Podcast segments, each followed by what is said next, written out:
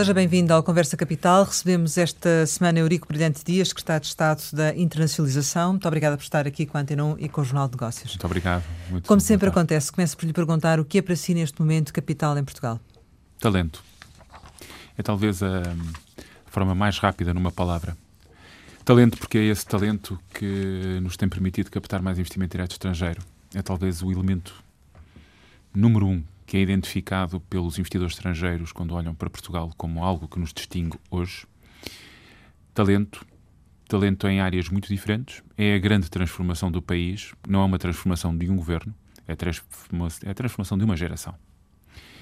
E hoje isso acaba por, por influenciar de forma decisiva o investimento direto estrangeiro que captamos.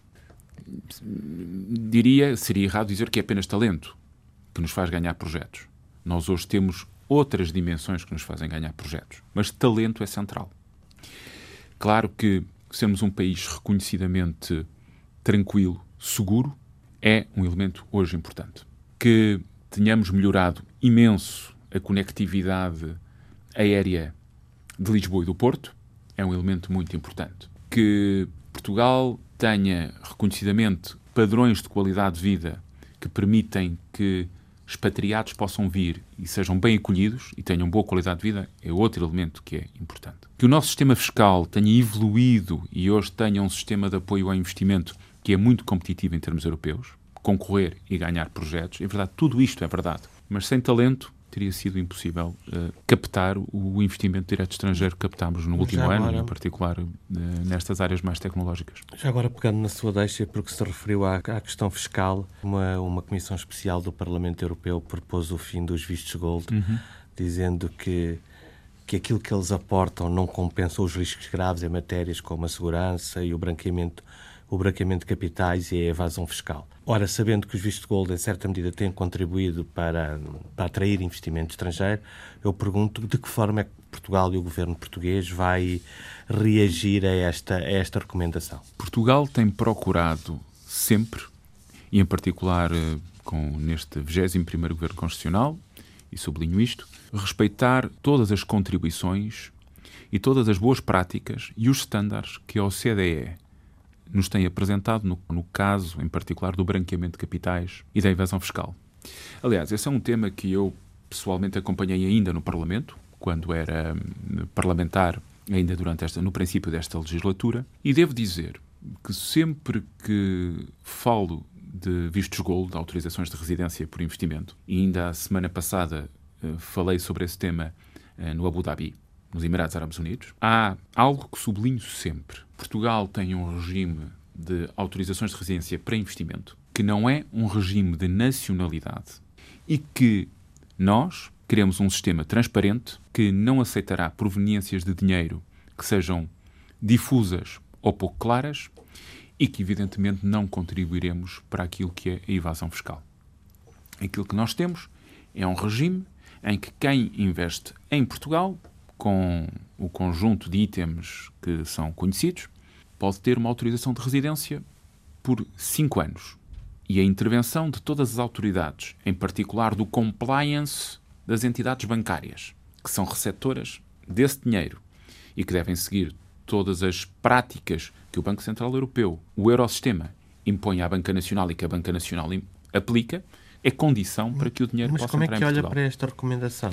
Que, no fundo, Na União Europeia, temos 20 sistemas de vistos gold. Alguns dos sistemas, mesmo, que vão para além das, das, autorizações de residência, que entram inclusive na área da nacionalidade, da atribuição de nacionalidade. Não é o caso do sistema português.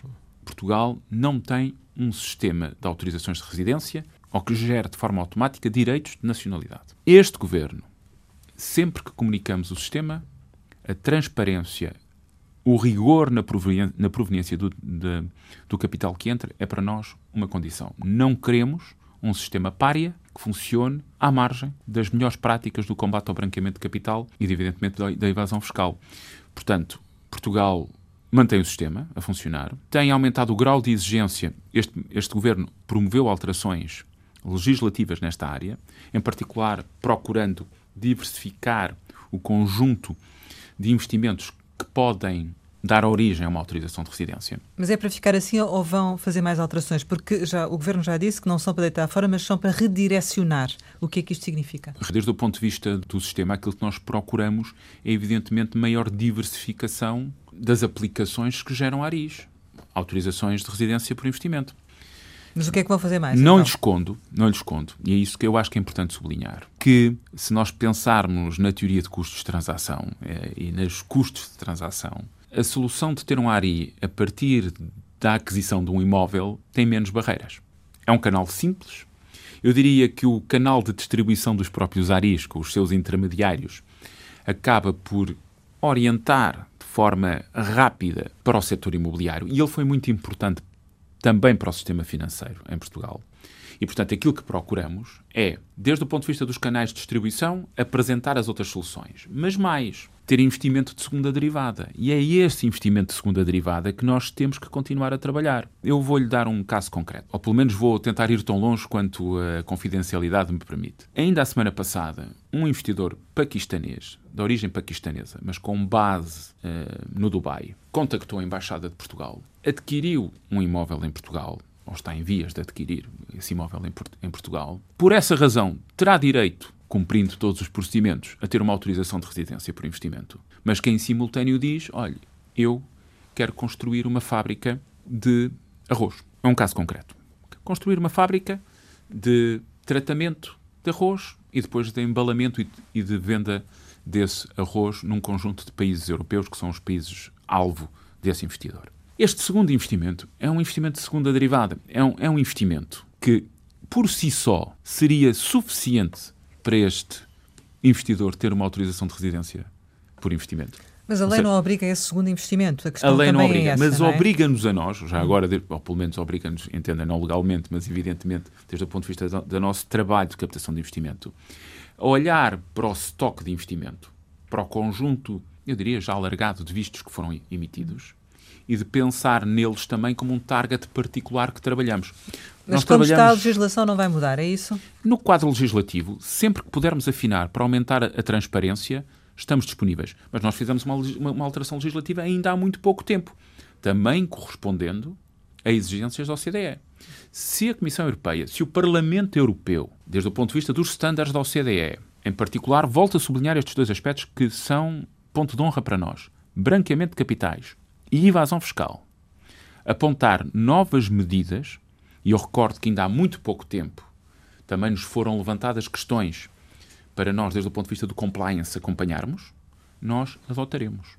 Não vamos, isso seguramente, não queremos um regime de autorizações de residência para investimento que seja párea no quadro europeu e no quadro mundial. Não é a posição deste governo face ao branqueamento de capitais. Fomos até muito afirmativos no que diz respeito à tributação e o combate à invasão fiscal, em particular no caso da, da tributação de empresas, e a fechar os gaps para ter uma boa base uma base de tributação comum no quadro da União Europeia, não vamos transigir por causa dos ARIs. Muito bem, temos que avançar para outros temas. Eh, esta semana a Comissão Europeia veio dizer que Portugal está a experienciar desequilíbrios e destacou a quantidade de dívida pública, também empresas, famílias e ainda a questão do crédito mal parado, eh, dando conta de certas, portanto, que são vulnerabilidades num, contexto de crescimento e de produtividade. O Primeiro-Ministro, numa, numa reação a estas eh, previsões, referiu que efetivamente é preciso pedalar com mais força. Isto é um recado também aos empresários para darem o seu contributo neste, neste sentido ou, ou não, não podemos entender assim? Os empresários têm dado o seu contributo. Isso é um, Mas mais ainda. Temos todos que, o fazer, eh, porque aquilo que nos vêm dizer é, é algo que todos reconhecemos.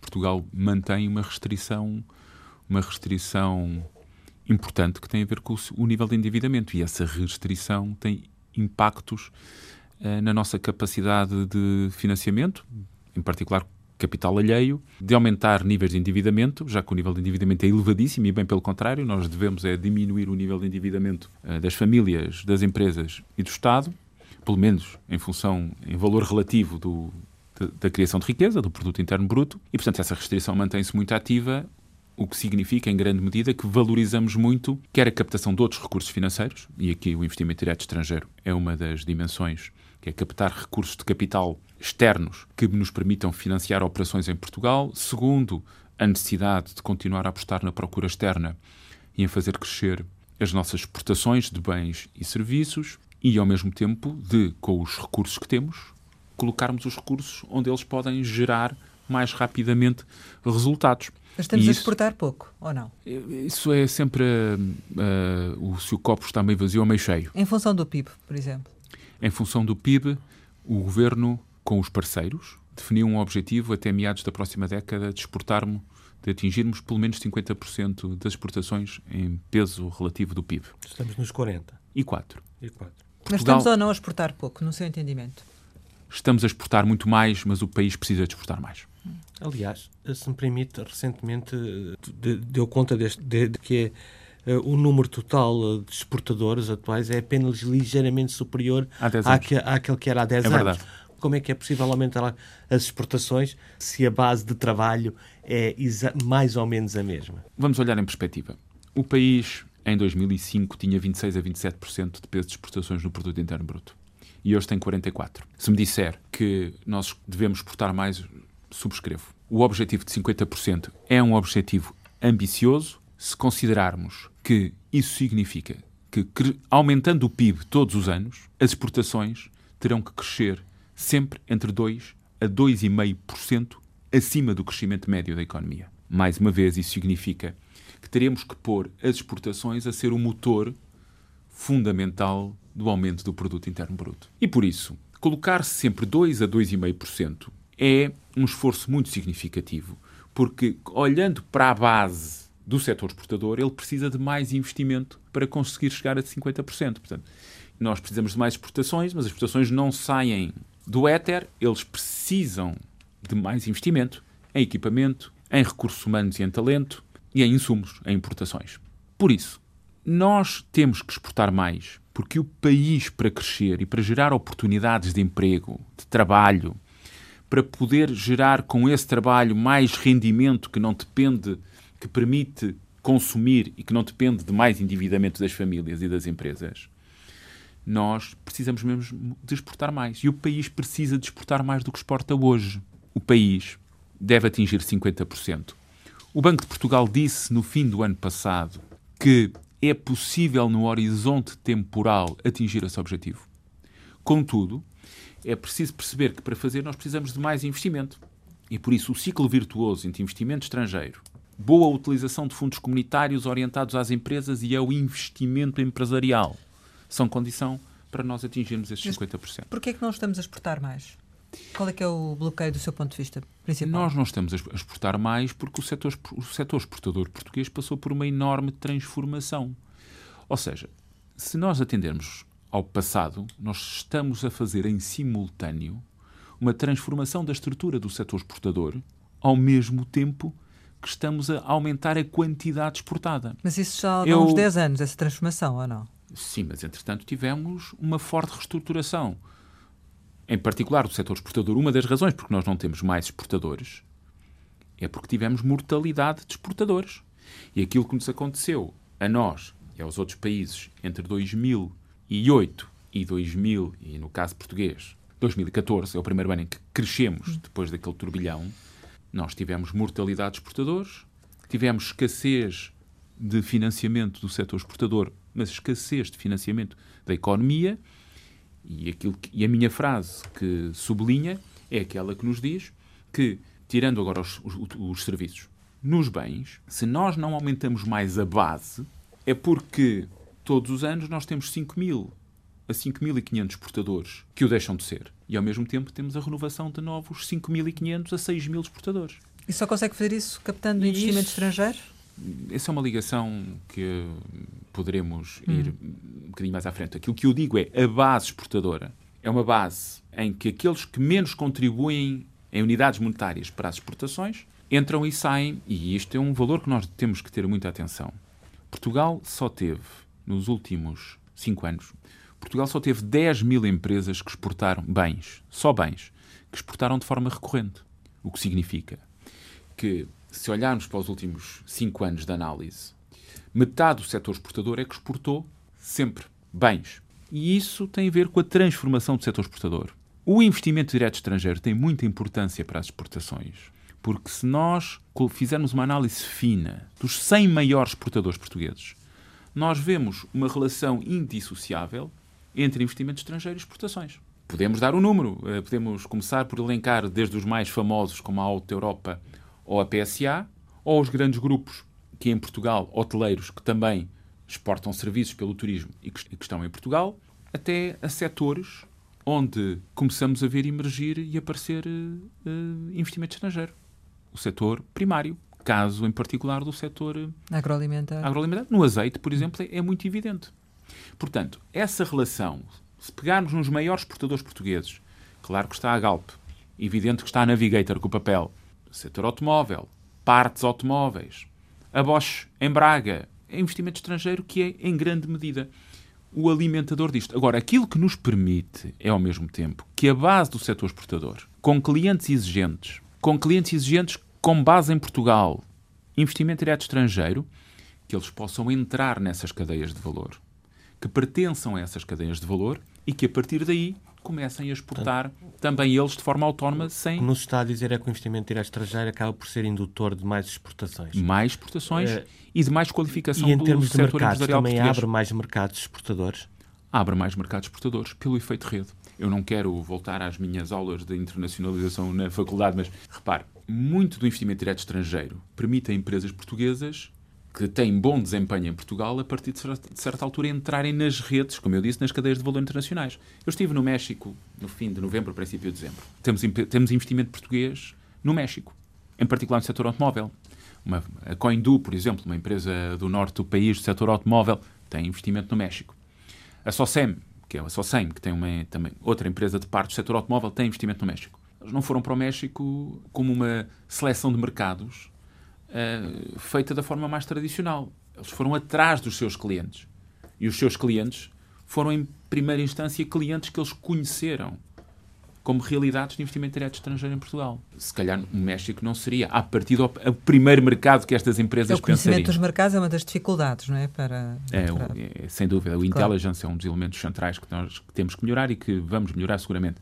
Mas essa relação entre investimento direto estrangeiro mais exportações para mercados mais longínquos, entenda-se longínquos nem sempre uma questão geográfica, mas tem a ver com os obstáculos tarifários e não tarifários, tem muito a ver com o efeito rede. E esse efeito rede explica muitos dos fenómenos de internacionalização de empresas portuguesas onde o investimento direto estrangeiro tem um papel central. Neste momento, qual é o montante de intenções em investimento direto uh, estrangeiro uh, no país que estão em processamento? Eu diria que intenções em pipeline, neste momento em fases diferentes, nós devemos ter entre 2 mil a 2,5 mil milhões de euros. Há algo em particular que, que queira destacar, enfim, ou alguma área em concreto? Há uma área que nós temos acompanhado de forma muito particular e que creio que poderemos ter no médio prazo, não quero resultados, que é a área da mobilidade elétrica. Temos intenções de investimento em áreas muito diferentes. Temos investimentos na área dos centros de serviços, centros de engenharia, como a Volkswagen acabou por fazer aqui em Lisboa, ou a Daimler, a Daimler Benz, a Daimler Trucks, neste caso aqui também em Lisboa. Centros de serviços partilhados, com certeza, mesmo no setor farmacêutico.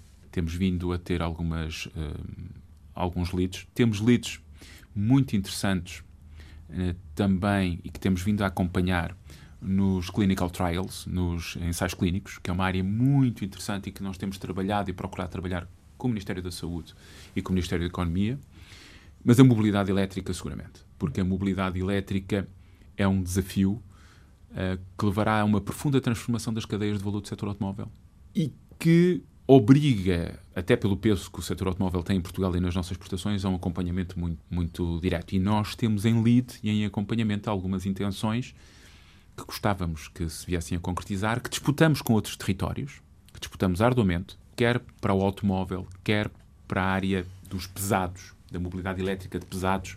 Acredito que nós estamos bem posicionados e temos vindo a acompanhar. Estamos a falar só de serviço ou também da não, possibilidade não, não. de produzir o próprio automóvel? O meu não, não tão perentório foi porque estamos a falar de, na área de partes e da produção ou de partes mais complexas, e no limite de, de, da, da, montagem, porque é disso da montagem automóvel de elétricos. É uma área que nós continuamos a acompanhar em mercados muito distintos. Diria que podemos dizer que temos uma mão cheia de operações que acompanhamos nessa área e que resultam do posicionamento do país e que daquilo que nós temos vindo a fazer. São investimentos que poderão ir para o interior do país? Alguns deles não vejo razão porque não possam estar no interior.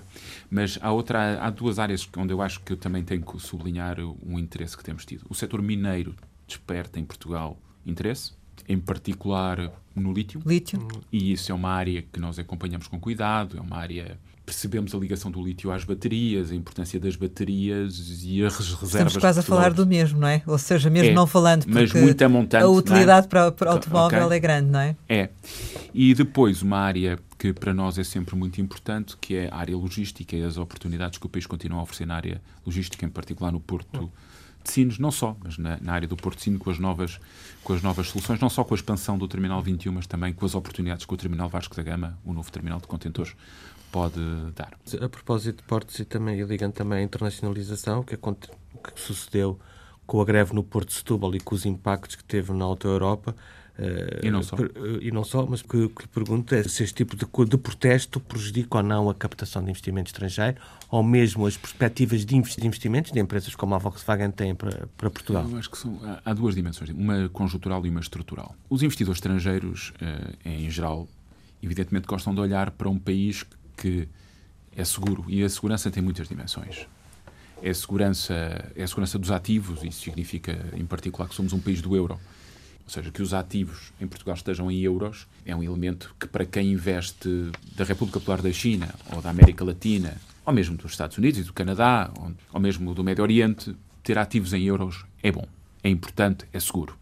Há uma segunda dimensão, tem a ver com a segurança jurídica dos contratos e como, como se cumprem contratos em Portugal, isso é evidente. A paz social tem distinguido o país nos últimos nos últimos anos. Esta legislatura, até determinado momento, foi uma legislatura onde isso foi evidente, o número de greves foi muito reduzido. Desde o ponto de vista estrutural, ninguém investe para 10, 15, 20 anos pensando que uh, um, um, país não tem greves. A Alemanha tem greves, a Itália tem greves. E, portanto, desde o ponto de vista estrutural, não há uma diferença significativa. A conjuntura, aquilo que aconteceu no Porto de Setúbal em particular, o impacto, uhum. o impacto foi negativo, isso é evidente. E, e, Portugal tem uma variação de exportações em 2018, em termos nominais, de 5,8% de bens e serviços, e deixe-me dizer que novembro e dezembro podiam ter sido melhores. E não foi apenas a Alta Europa. Eu fiz o sublinhado E curiosamente também houve um aumento das importações, sobretudo de maquinaria pesada, o que, o que, o que abona a favor do investimento, não é? E para investimento, sim, mas eu, o, que, o que eu digo é há outras empresas, mesmo PMEs, para outros mercados, onde a questão portuária, não a questão do Porto de Setúbal, as greves ao trabalho suplementar nos portos são anteriores à questão do Porto de Setúbal. E não tiveram impacto apenas no Porto de Setúbal. E eu conheço muitas PMEs que em particular para alguns mercados, viram operações com fortes restrições. Eu conheço empresas que fizeram sair contentores por portos espanhóis, depois de tentar uh, sair por dois ou três portos portugueses. Isso, conjunturalmente, teve impacto no último trimestre do ano. Nós crescemos 5,8%, mas eu penso que Portugal podia ter ultrapassado os 6% de crescimento em termos nominais, continuo a sublinhar. Esse evento teve impacto. É evidente que teve impacto. Teve impacto também nas intenções de investimento ou não? Não tive essa percepção. Em relação ainda às, às intenções para 2019, referi há pouco e concretizou o caso do lítio. Enfim, qual é o interesse que existe na, nesta exploração e concessão do lítio? Até onde é que Portugal está disponível para ir nesta matéria? É Considerando assunto... que este é um negócio de futuro, não é? Isso é um negócio de futuro. Uh, esse, primeiro, em primeira instância, há que sublinhar que esse é um dossiê seguido pelo Sr. Ministro do Ambiente e pelo Sr. Secretário da Energia. Mas mais pelo interesse dos investidores? Desde o ponto de vista do investimento estrangeiro, que é isso que nós acompanhamos, é evidente que nós temos tido leads de investimento de territórios muito diferentes, desde a mais longínqua Austrália, uh, ao Canadá, a investidores britânicos, e têm vindo a falar connosco, em particular, da questão do lítio. Desde o nosso ponto de vista, o que é que seria interessante? Acrescentar mais valor em Portugal. Ou seja, que a extração do minério, que a extração do minério, pudéssemos fechar um conjunto de gaps que temos até ao lítio. ainda a semana passada, tive uma, uma longa discussão com um investidor estrangeiro que, evidentemente, está muito disponível para se candidatar às concessões, mas onde lhe foi transmitido também que aquilo que nós gostaríamos é que tivesse um processo de refinação que, que lhe permitisse acrescentar mais valor em Portugal e que ele não pegasse no minério e o levasse para fora de Portugal. É isso que Portugal quer fazer, E é por- reter cá e, e ter Reter a cadeia cá. toda. Uhum. As localizações do lítio no- na geografia portuguesa permitem alcançar outro, outro objetivo, que é uma descentralização do investimento. Porque muita, falo, por exemplo, de Trás-os-Montes, onde há reservas de lítio, onde temos reservas de lítio, que poderia permitir não só a extração do minério, como a fixação de postos de trabalho na área da refinação, eu diria que, em alguns casos, pode chegar a centenas de postos de trabalho na área da refinação. É um processo longo, implica alguma escala, e, portanto, quando eu digo alguma escala, significa que nós não teremos, seguramente, uma refinaria para uma concessão de extração, isso é economicamente inviável, mas podemos ter soluções que, com mais escala, permitem esse investimento. E, e nós continuamos à procura desse investimento e acho que é um sinal que temos vindo a dar aos investidores estrangeiros. Nisso, o seu Estado de Estado de Energia tem sido de uma clareza e de uma transparência evidente. O Sr. Ministro do Ambiente também, o Sr. Ministro da Economia, idem aspas, aspas, nós queremos acrescentar valor no território nacional. E acreditamos que isso nos dá alguma vantagem para ir mais ajusante na cadeia de valor eh, do setor automóvel. Bom, estamos a conseguir eh, tirar algum partido, eh, enfim, entre aspas, do que poderá vir a ser o Brexit ou do que vai ser o Brexit em matéria de investimento, porque foi criado um grupo no sentido de tentar perceber também esses impactos a nível É. económico e, atra- e atra- atrair investimento para Portugal, não é? De, de quem queira vir para cá na sequência do Brexit. E se estamos a conseguir ou não? Portugal percebe que a incerteza que é gerada por uma decisão política legítima eh, dos britânicos, essa incerteza gera nos investidores que têm operações no Reino Unido a necessidade de procurar planos B, planos de contingência, outras soluções. E, evidentemente, seria da nossa parte eh, pouco profissional, no limite, eh, não preparar Portugal para acolher algum desse investimento e não demonstrar a nossa disponibilidade para acolhê-lo se os investidores estrangeiros, neste caso no Reino Unido, tomarem essa decisão. Nós somos relativamente cautelosos porque percebemos que, perante a circunstância que vive o Reino Unido, nós não podemos ter uma, uma, uma espécie de aproximação em que procuramos ir eh, garimpar nos despojos eh, do Brexit. Essa não é a posição do governo português. Agora, se tivermos atenção às fontes de investimento direto estrangeiro em Portugal o ano passado, nós podemos verificar uma alteração. Tipicamente, nos últimos anos há duas fontes de investimento estrangeiro. Estamos a falar de origem país. A Holanda e o Luxemburgo. Continuamente têm sido a Holanda e o Luxemburgo. E nós percebemos, naturalmente, que não é investimento holandês ou luxemburguês, mas que por eficiência do, ou procura de eficiências dos sistemas fiscais, nós temos investimento estrangeiro com outras proveniências que é feito a partir desses e GPS na Holanda e no Luxemburgo. Este ano, a primeira origem não é o Luxemburgo. Este ano, 2018, não é o Luxemburgo nem, o, nem a Holanda. Foi o Reino Unido. E o que é que isso significa? E eu penso que isso significa que nós temos feito bem o nosso trabalho desde o ponto de vista de captação de investimento estrangeiro, também em investidores com base no Reino Unido. São quase 900 milhões de euros em 2018. Portanto, é 896 milhões, se não me falha a memória. Estou, estou a dizer de cabeça. Perdoe-me se não for completamente fiel ao número, mas penso que anda muito próximo dos 900 milhões. É muito visível. Vou-lhe dar um exemplo concreto mais uma vez omitindo o nome da empresa, vai-me perdoar, mas eu não, não, tenho, não tenho autorização da empresa para o dizer. Há duas semanas estive um, a falar com uma empresa que quer investir em Portugal. É um investimento não fechado. Estamos a disputá-lo com a Polónia, com Varsóvia. E a localização é Varsóvia ou a localização é Lisboa. Neste caso, é a localização escolhida pelo, pelo investidor. É uma operação de centenas de postos de trabalho em Londres. O investidor veio até nós e disse-nos que está a escolher entre Lisboa e Varsóvia para ter uma solução dentro da União Europeia. Evidentemente, aquilo que nos diz é a solução final do Brexit, deal, no deal, um deal mais açucarado ou menos açucarado, vamos colocar assim a questão. sem Ou pode ser um mais delay adjetivo. também, neste caso. Já, o delay atrasa a decisão final apenas. Ou seja, o que ele nos diz é este investidor vai ter uma operação dentro da União Europeia, neste caso sem Reino Unido. E uma das vantagens que nos foi, uh, gostava de que os portugueses percebessem a importância, uma das vantagens para ser Lisboa neste momento é o, o número de ligações aéreas aos Estados Unidos e a importância que a TAP tem nessas ligações aéreas aos Estados Unidos. Apesar do Presidente da ANA já ter vindo dizer que o CEF é uma, um bloqueio à internacionalização, mas enfim, essa é outra questão. Não vai, eu não me desvio não agora. Não vamos desviar dessa... agora, mas já voltaremos. mas deixe-me lhe dizer que Sim. é isto que está a acontecer com o Brexit. Evidentemente, nós temos conquistado algumas operações. E temos conquistado algumas operações na incerteza que é gerada, o que é perfeitamente normal e razoável. Que o Reino Unido, ano passado, tenha sido a primeira fonte de IDE, eu acho que é muito ilustrativa porque significa que é um movimento que nós temos que comparar com outros uh, Estados-membros, uh, mas que é muito ilustrativa daquilo que vão sentindo alguns operadores. E depois há outra questão que eu não posso deixar de sublinhar, porque não seria absolutamente claro. É evidente que, quando eu digo que há 900 milhões de euros a vir para, do Reino Unido para Portugal, o Reino Unido sempre foi um investidor importante em Portugal. Sempre. Antes de ser membro da, das, comunidades, das comunidades europeias e e, será depois, seguramente. E nesta fase, naturalmente.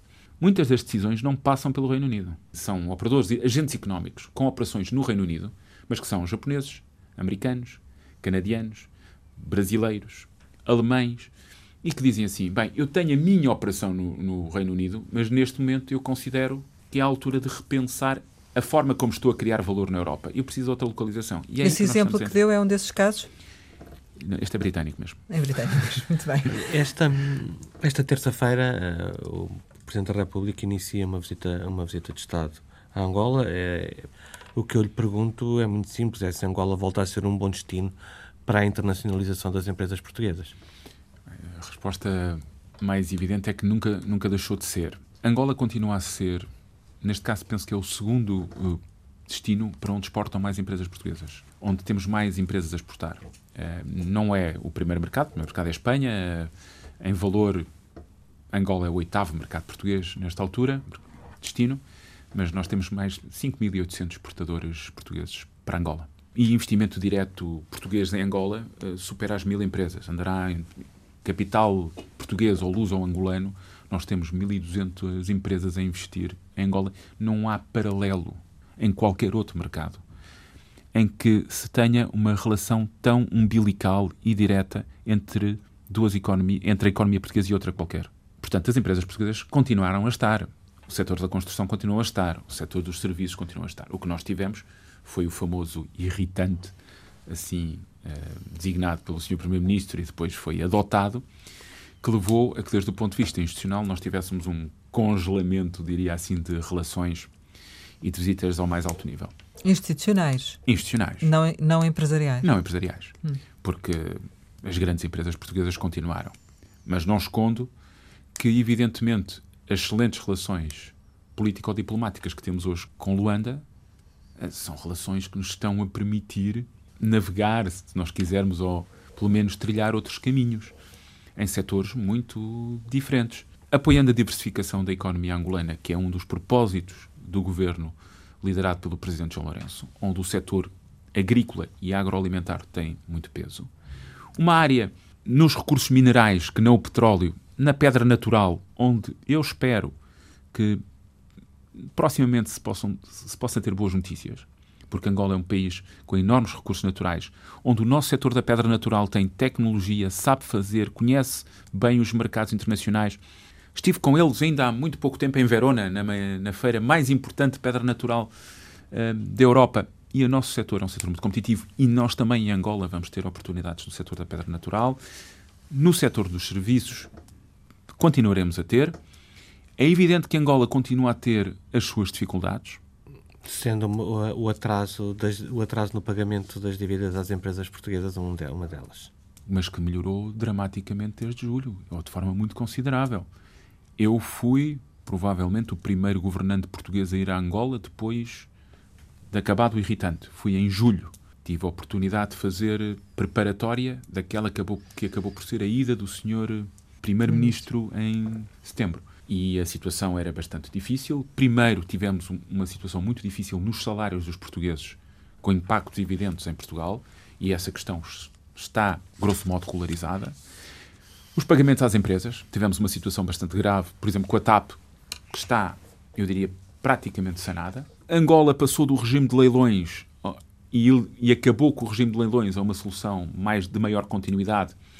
E as empresas portuguesas, portanto, a minha voz é a voz das empresas portuguesas, sentem que há um desbloquear e uma normalização na questão das divisas. Angola fez um trabalho muito importante de fechamento do gap entre aquilo que era o câmbio oficial e o câmbio não oficial, ou se quiserem, no mercado paralelo, e esse fechamento foi feito e está em grande medida concretizado, e por isso estão criadas condições para mais segurança nos investimentos e no comércio com Angola. O ano passado foi um ano em que, infelizmente, nós tivemos uma redução de exportações para Angola em relação ao ano 2017. Em 2017 tínhamos subido francamente em relação a 2016.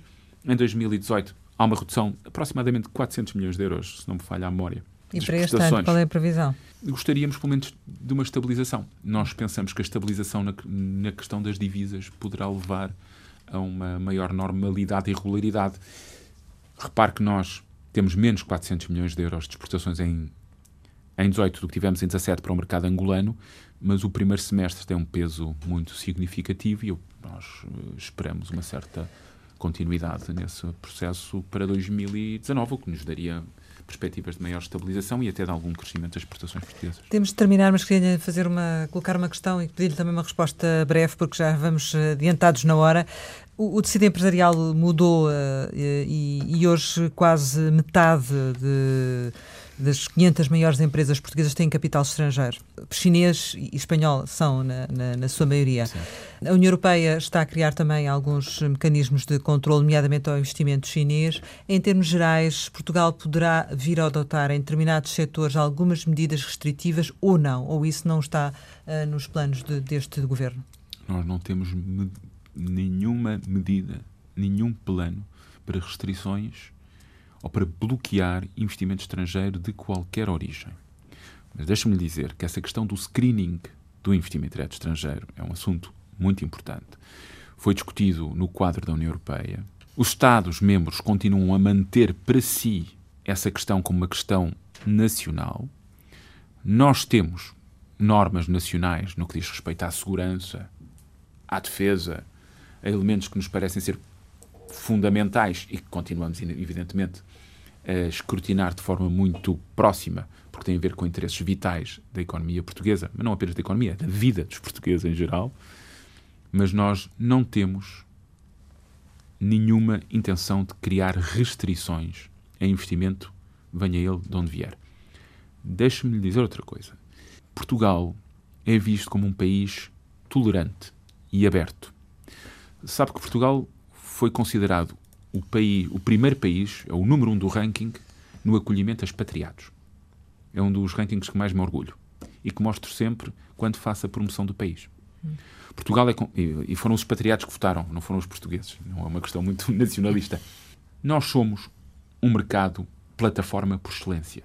Portugal tem 10 milhões de consumidores, mas é um mercado dentro da União Europeia, é um mercado integrado na CPLP, tem relações na Iberoamérica, no mercado, nos mercados ibero-americanos, em particular na América Latina. Temos umas extensíssimas, extensíssimas comunidades na diáspora nos Estados Unidos e no Canadá. Um relacionamento com a África, que eu não quero dizer único, mas que tem características muito próprias.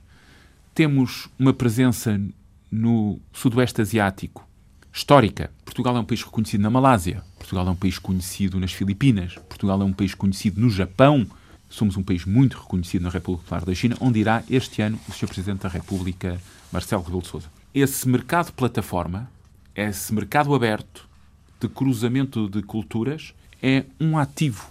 Um mercado tolerante, um país de gente tolerante, é um ativo único para captar investimento direto estrangeiro. E eu já disse e sublinhei, em particular no investimento captado junto da República Popular da China.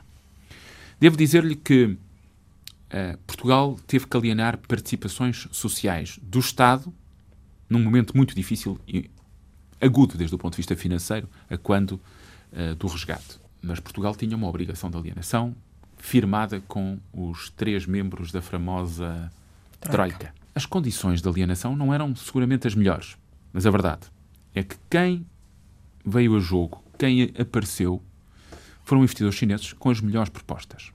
Nós não podemos hoje olhar para essas transações e ter sobre elas um entendimento de que naquele momento foram úteis e que, passados uns anos em que Portugal está de facto melhor, criamos limitações. Não é esse o nosso entendimento. Agora, elementos estruturais no quadro da defesa, daquilo que é o relacionamento de Portugal com os seus aliados, no quadro do Atlântico Norte, isso está sempre preservado, continua a ser um eixo estruturante da política externa portuguesa e a nossa pertença à União Europeia é uma pertença de primeira ordem no que diz respeito à nossa política externa. E por isso, isso não está em causa. Agora, o capital chinês é bem-vindo a Portugal e deixe-me lhe dizer que, apesar de tudo, sempre que vamos à República Popular da China, cruzamos com os nossos colegas da União Europeia. Porque eles também andam na República Popular da claro. China a captar investimento, até de forma bastante agressiva e concorrencial. Não nos ponham de lado e continuem a voar de Berlim, Londres e Paris como se não houvesse amanhã para Pequim à procura de investimento de direito estrangeiro. Muito bem, chegamos ao final, como habitualmente lançamos algumas palavras para uma resposta rápida. A primeira é Isqueté. É a minha casa. PS. O meu partido. Regionalização. Sou a favor. Venezuela. Uma situação muito difícil. IRC. Podia baixar. Devia baixar. Não é podia, devia baixar. António José Seguro. Um amigo para sempre. António Costa. O líder do PS e o meu secretário-geral. Família. É, é o pilar fundamental. Férias. Já não me lembro da última vez. Sonho. Ah, de ver a minha gente feliz. Sporting. É uma paixão desde menino. Portugal. É o meu país, é uma honra representá-lo. Eurico Brilhante Dias, muito obrigada por ter estado nesta Conversa Capital. Pode rever este programa em www.rtp.pt, uma Conversa Capital com o Secretário de Estado da Internacionalização. Regressamos para a semana, sempre neste dia, esta hora, e claro, contamos consigo.